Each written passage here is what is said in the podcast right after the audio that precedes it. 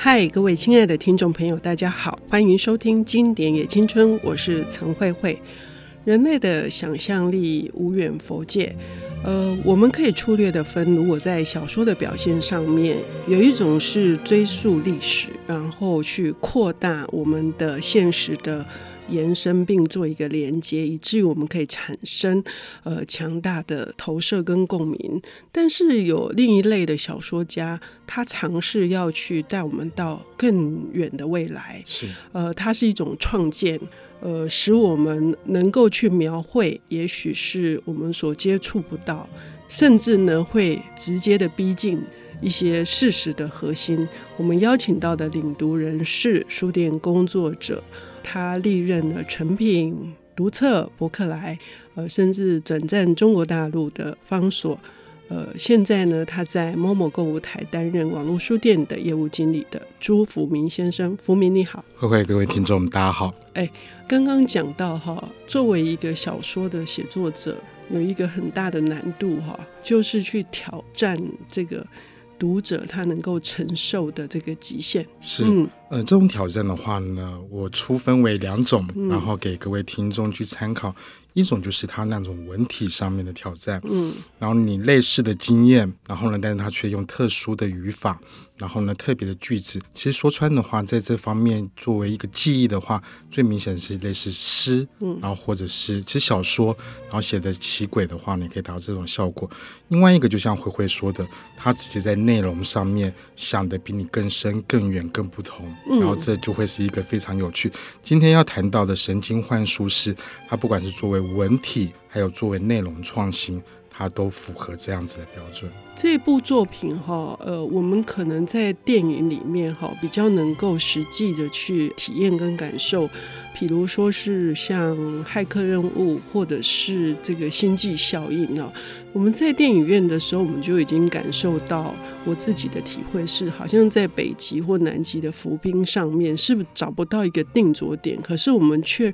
会深深的被撼动。神经算术是在现今的影响这么大，可是它事实上是一九八四年就产生的。嗯，是，而且作者 William Gibson 他还是用打字机打出这个作品，嗯，它影响的范围非常非常的广大。然后也有人说这个文类就是那种所谓的科幻朋克，但我们不用执着于那一些专有名词，比如说可能很多的男性或女性的朋友。比如说看过《攻壳机动队》，嗯，然后像刚刚慧慧姐的提的那一个《骇客任务》，嗯，呃，还有比较就是呃稍稍成熟年纪的话呢，可能都会记得年轻的时候看《银翼杀手》那样子的一个震撼。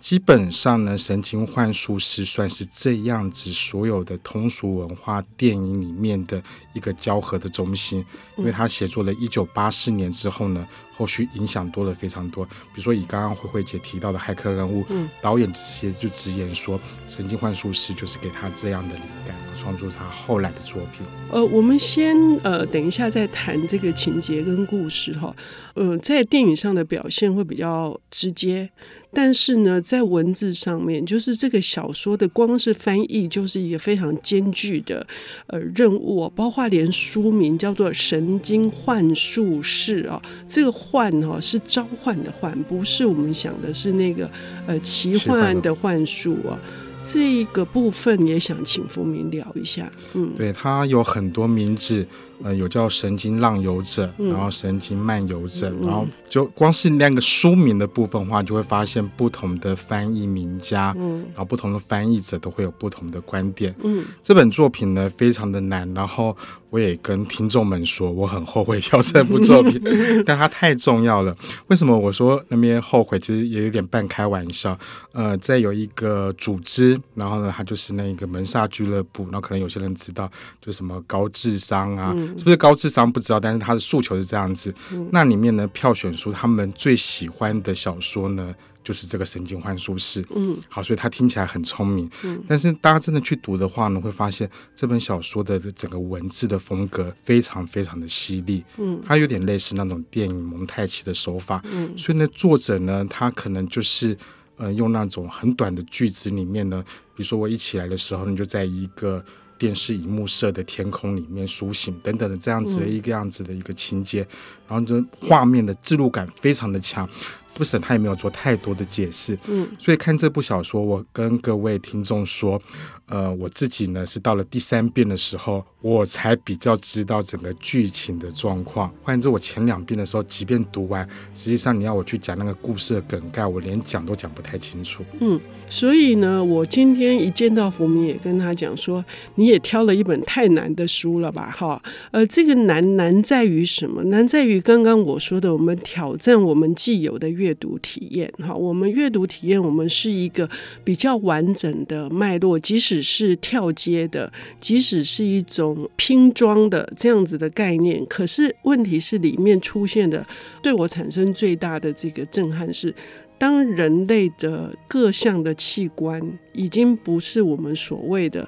现在的血肉，已经变成了一种机械或者电子的仪器。这个是一种，他为什么在一九八四年就做了这样子的一个近乎是预言吗？可以这样说吗？嗯、是，所以 Gibson 作为一个作家，这算是他的处女作。虽然他之前有一些短片，嗯、但是让他就是大放光芒的这部作品。我认为他是一个有时代感性的作家。嗯，之所以这样子讲，就像刚刚会说的，他其实在打字机时代，然后网络呢才刚兴起。严格来说，网络虽然作为军方在七年代末就有，但是作为我们普罗大众使用，大概是九零年代。嗯，而且那时候呢，如果用过的话，都会知道速度非常慢。嗯，但是呢，在《神经幻术室》里面，他提到的。其实是我们现在，即便是即将发生的五 G 都还不到的，就是很像是比如说骇客任务里面，我们身上都会有一些插件，然后有一些接口，然后接上去之后呢，我们就马上进入到一个网络的空间。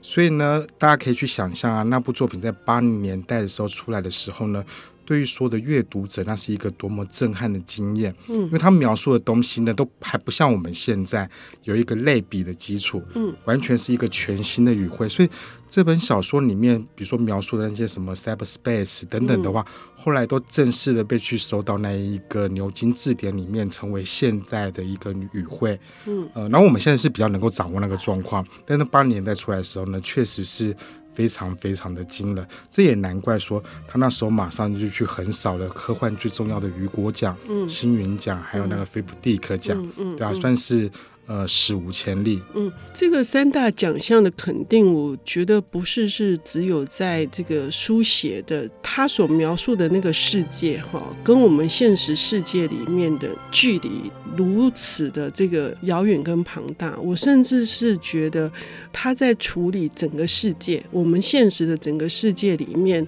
呃，所谓的那个母体到底是什么？我们人的主体是什么？它有非常严肃的这个命题存在。是在整个西方的话呢，其实东方也有，嗯、但西方的话，他们的思维会比较倾向于一个更辩证的，比如说关于心是什么，然后物是什么。其实作为一个生命，就是作为在那边在听的，可能你在开车，然后你在家里。其实我们是什么？我们不就是心和物都有吗？嗯，我们在说话，然后我听懂你在说什么东西，但是我的身体，然后呢，这时候会想去喝杯饮料。嗯，其实我们本来就是一个综合合一的。嗯，但是呢，如果我们去很认真的去学习一个，就是比较像是西方式的一个逼问的话呢，或者是东方式的庄周梦蝶，蝶梦庄周，其实我们在梦里面，如果梦梦的栩栩如生的话呢，那里面也没什么雾。我根本就也没有去巴黎，但是我就做了一个我在巴黎散步的梦，嗯，那完全就是一个新的运作。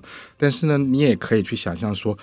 这里面难道不都只是大脑，然后神经放电？那这里面又完全是一个物的描述，对，嗯，所以他描述的世界里面呢，就把这两个。一个哲学上的辩证呢，但他去用小说笔法去描述里面种种的刺激、冲突还有困局。嗯，我们在阅读这个小说的时候，我们首先先要放开，我们先要把我们自己对于这么鲜明的一个很主观的这些意志先拔除掉。我们只需要进入，我们进入一开始的从日本的千叶市开始发生的，呃，这个男主角他是怎么样？他甚至是是无法呃连接到所谓的母体的网络世界，他已经丧失这样的功能了。对，因为呃，在小说前面设定的那个主角凯斯。嗯他之前就有点像是我们现在的骇客，他可以进入到母体，然后去从事各种业主，然后雇主要求他的行为。但他之前因为背叛雇主，所以他那样子的能力，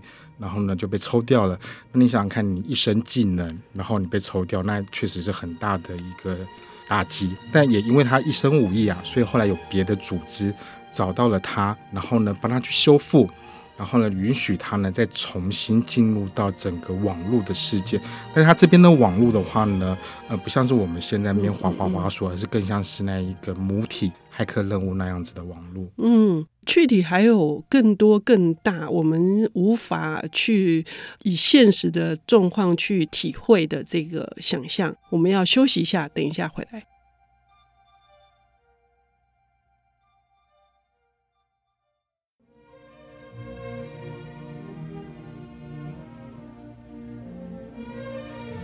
欢迎回到 IC 之音经典也青春节目，我是陈慧慧。我们邀请到的领读人是非常资深的书店从业工作者，他同时也是我非常佩服的一个读书家，尤其是在小说的这个呃理解跟认识上。我们要欢迎的是 Momo 购物台网络书店的业务经理朱福明先生。福明今天为我们带来的是这个 William Gibson 的。旷世巨作哈，在一九八四年就写了，影响了星际效应，还有骇客任务的这一本叫做《神经幻术师》。我们说哈，我们以我们现在的这种现实社会很难去进入到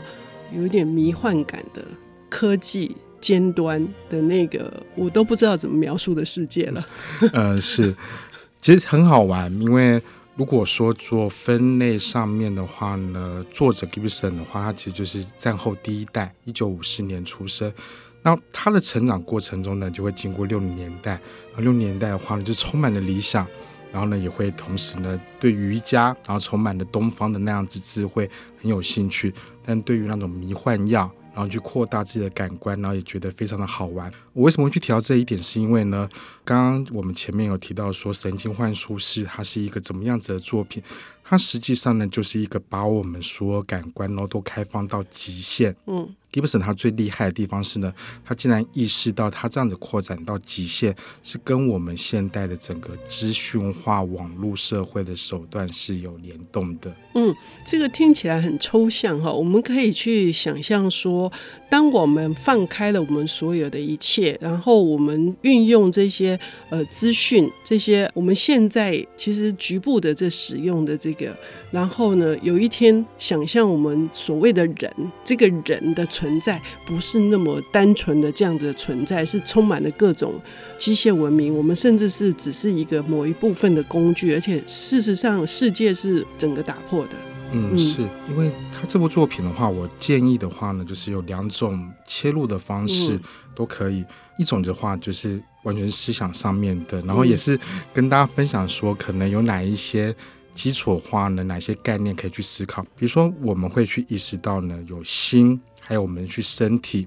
但是有没有可能呢？其实我们只需要心，嗯，就是需要意识就可以，嗯，去贯穿整个世界，嗯，都不需要身体。现状当然做不到，但是就让我们去试图去想象一下，在很多科幻作品，因为它这部作品影响太多了。比如说，像去年很受欢迎的一个影集叫《探变》。嗯，简单来说呢，那我今天我把我的意识备份到电脑里面，嗯，我们的身体会衰老，会腐败，嗯，但是身体的去复制，我们相对比较好想象吗，嗯，复制人、复制器官。那今天假设我发生什么意外的话呢，我们就把我们的意识呢再重新呢下载，跟我们今天处理我们的电脑档案、云端档案是一模一样的概念。然后去做，诶，这里面猛一听全部都合理，但是如果真的细想的话，那我到底算什么？嗯，呃，我今天如果我去复制了我。那代表说，我也不是唯一的。然后每一个我，他的七情六欲，然后呢，爱欲情仇，关注的所有的核心都一模一样。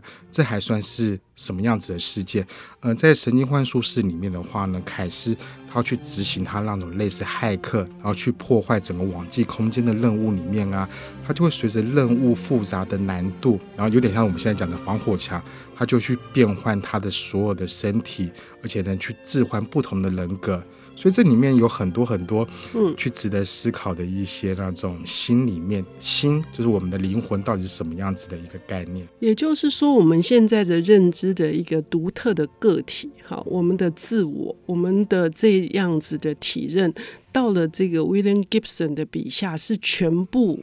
破坏殆尽啊。是我们真的就是随时在置换我们这个身份，甚至会对自己的认同感会产生，也没有什么太大的怀疑，因为就是你要去完成那一项给予你的那个任务，或者是那那就是你求生必须要拥有的这个本领。嗯，对。然后局里面的某一个状况，在里面的话，男主角他必须要执行任务。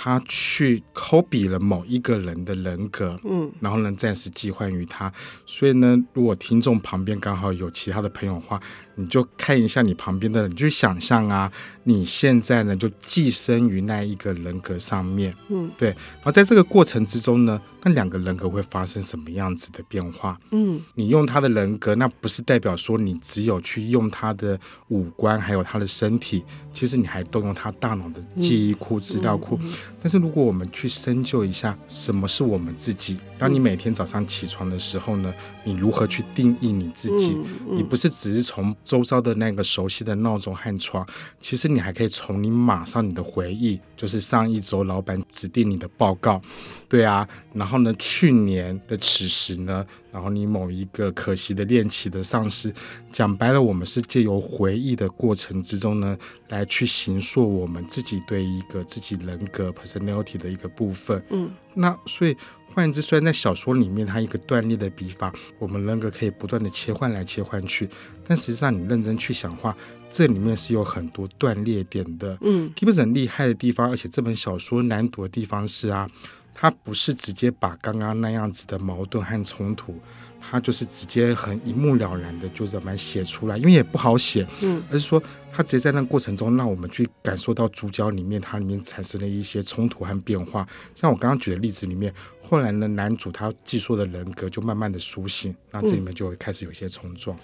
这个也是我们在读这本书的时候哈，我们会觉得摇摇欲坠哈，就是那种漂浮感。但是这个漂浮感呢，是不是也可以投射到事实上我们在现实的社会里面？即使他写的是一个近未来的预言，但是我们还是一样可以从一部呃好的小说、优秀的小说里面，也是做呃相当一部分大的投射的。嗯，是。嗯我隐约的怀疑啦，当然这只是那一个怀疑这样子。就是 Gibson 他作为一个很有时代感性的一个作家，嗯、他其实是有继承整个文学的传统的，嗯、因为他刚好写作的时候是一九八四，嗯，那我们都会知道呢，那一个政治寓言小说的经典，嗯、可能大家都知道欧威尔的《一九八四》。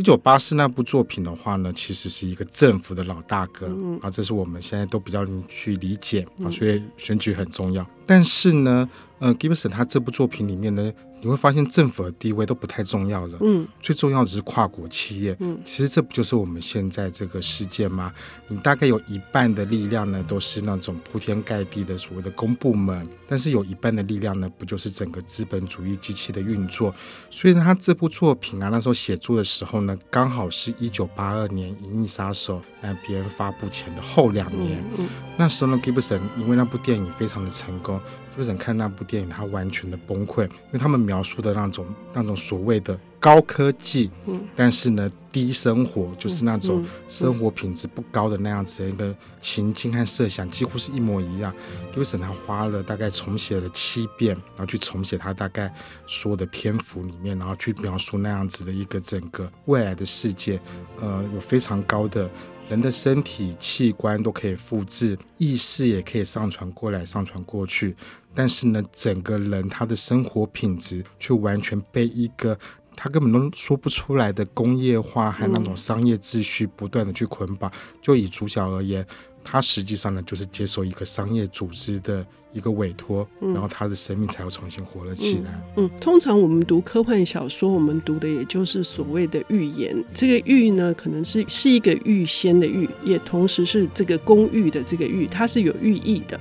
呃，于是这一部呃非常重要的《神经幻术士》，以及因为它实在太难了，后来呢，他。事隔三十年之后，又写的这个《边缘世界》哈，是给入门的读者哈。如果各位有兴趣的话，是这真是一个很好的阅读地图。非常感谢呃福明他带来的呃，如果你是从《银翼杀手》我们节目中也介绍过，再来看呃《神经幻术士》，或者是也看到《边缘世界》，甚至回头去读乔治·欧威尔的《一九八四》，都是一个很棒的，对我们所谓的自身的体认，会是一个怎样子的问题或答案，我们要谢谢福明，谢谢大家，谢谢。